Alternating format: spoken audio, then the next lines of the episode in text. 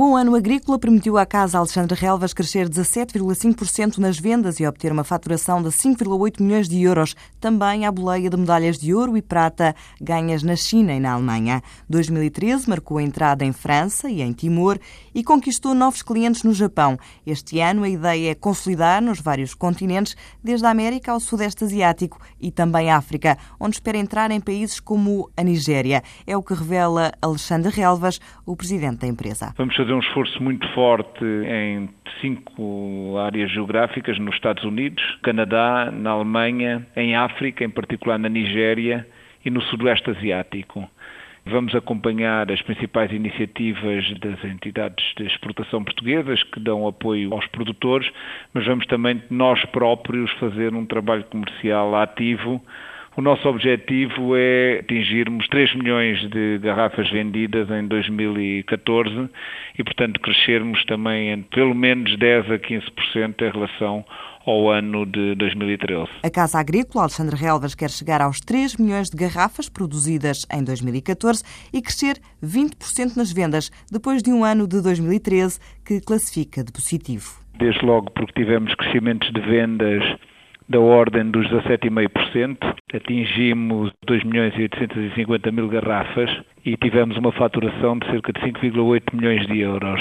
Foi também um ano importante porque continuamos a consolidar a nossa presença em mercados internacionais. Foi também bom porque foi um bom ano agrícola e este é um aspecto muito relevante. Muitas vezes, quando se fala com as empresas agrícolas, fala-se apenas de como é que correu o ano do ponto de vista de vendas, mas eh, tendo sido um bom ano em termos de produção de vinho, isso vai determinar, por um lado, a qualidade e a disponibilidade do, dos nossos produtos ao longo deste ano de 2014. O peso do negócio internacional da Casa Agrícola Alexandre Relvas é já de 65% do total de volume faturado. Estados Unidos, Brasil, Bélgica, Holanda e Angola estão entre os principais mercados. A TAP conquistou em 2013 mais de 500 mil passageiros na Europa. Uma boa parte, cerca de 100 mil, foram transportados entre a Alemanha e Portugal. No total, a companhia transportou ano passado perto de 680 mil passageiros entre os dois países, o que significa um aumento de 18% em relação a 2012. A TAP voa atualmente para Frankfurt, Munique, Hamburgo, Berlim e Düsseldorf, mas a partir de julho vai passar a voar também para Hannover. Com este novo destino e com um reforço dos voos para as cidades para onde já voa, a TAP espera um crescimento de 22% na operação entre Portugal e Alemanha.